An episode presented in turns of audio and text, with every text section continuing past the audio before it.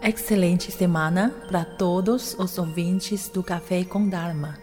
Sou a monja Miaoyo do Templo Zulai, Monastério Fo Guangshan, Montanha Luz de Buda. Hoje é dia 3 de maio de 2021. Estamos entrando na semana que antecede ao Dia das Mães. Desde já, aproveito essa oportunidade para parabenizar todas as mães pelo seu dia e muito obrigada pela sua dedicação ao futuro dos homens e mulheres deste país. Vale relembrar que o segundo domingo do mês de maio também é dia do Buda Shakyamuni, de acordo com o calendário brasileiro, decretado no ano de 2011. Nós, budistas, comemoramos o Vesak em maio em gratidão ao legado do Buda para toda a humanidade, nos ensinando o Dharma. A mãe, como o Buda e os Bodhisattvas, é uma figura de grande compaixão, concorda? O tema que eu escolhi para hoje é exatamente esse: compaixão. A mãe é a Bodhisattva, ou santa da casa quem disse que a santa de casa não faz milagre? Nossas mães fazem verdadeiros milagres para a família com sua compaixão e sabedoria. A compaixão é uma riqueza valiosa para a humanidade. A compaixão traz sentido para a vida e ela também providencia esperança para esse mundo cheio de sofrimentos. Vamos analisar agora o que são os componentes da compaixão. Primeiro, a compaixão é parte intrínseca da mente humana. Logo, todos podem cultivá-la. Com essa virtude, podemos aprimorar nossas práticas até chegarmos à iluminação. O venerável mestre Xing Yun, fundador do monastério Foguangshan, diz: Podemos perder tudo mas nunca devemos perder a compaixão. Uma pessoa compassiva será como o brilho do sol no amanhecer, a água pura no deserto e a mais bela flor no jardim da vida. A compaixão, em resumo, traz luz, frescor, beleza e alegria a este mundo. Segundo, a verdadeira compaixão anda junto com a sabedoria e sem propósitos egoístas ou segundas intenções. Uma pessoa compassiva não significa permitir-se abusar. Quando precisa defender a verdade e a justiça, a compaixão é ativa e corajosa.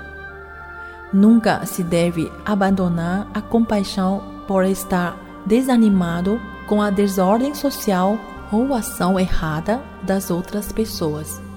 Então, a perda da compaixão e da sabedoria é o caminho que nos leva à derrota espiritual neste mundo. Terceiro, a compaixão é ética interna e moral pessoal doadas ao mundo. Portanto, devemos empregar nosso tempo para desenvolvê-la em nós mesmos e não em exigi-la nos outros. Ah, Fulano tem que ajudar e pagar minhas contas porque ele é rico. Peraí. Cada um deve focar na sua vida para extrair dela o que precisa. Se as pessoas nos fazem algum favor, isso é uma escolha dela e não uma obrigação. Inicialmente, esse dever de cuidar de nossas vidas é nosso. Quarto, a compaixão não tem necessariamente um tom de voz e olhar amáveis. Por exemplo, o aluno que nunca entrega a lição de casa, depois de muitas conversas, isso não fez efeito. Como o professor deveria reagir? Por que será que um policial, às vezes, dá uma bronca a um jovem criminoso, é comum eles serem duros com esses jovens, perguntando: Você não pensa na sua mãe, rapaz? É, quando isso ocorre, não significa que ele não gosta daquele jovem. No fundo do coração, ele quer que o jovem não arruine a própria vida e nem traga desgosto para sua mãe. Logo, ele não sente prazer em prender jovens.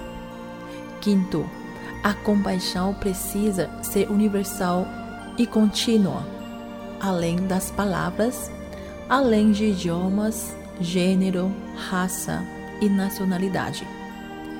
Quero dizer que devemos ser pessoas boas sempre, em qualquer lugar e em qualquer situação.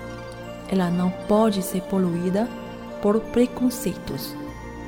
A compaixão é uma prática contínua, porque não deve ser limitada em fazer o bem apenas para os seres humanos, mas também deve ser estendida aos animais e toda a natureza. Devemos praticá-la conforme as causas e condições que tivermos no momento. O budismo fala bastante sobre a compaixão. Todas as religiões tocam nesse assunto e cada uma tem sua própria definição sobre esta virtude. Ela realmente é um tesouro universal.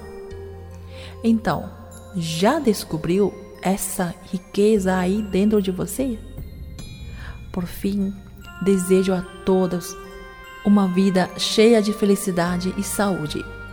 Boa prática a todos.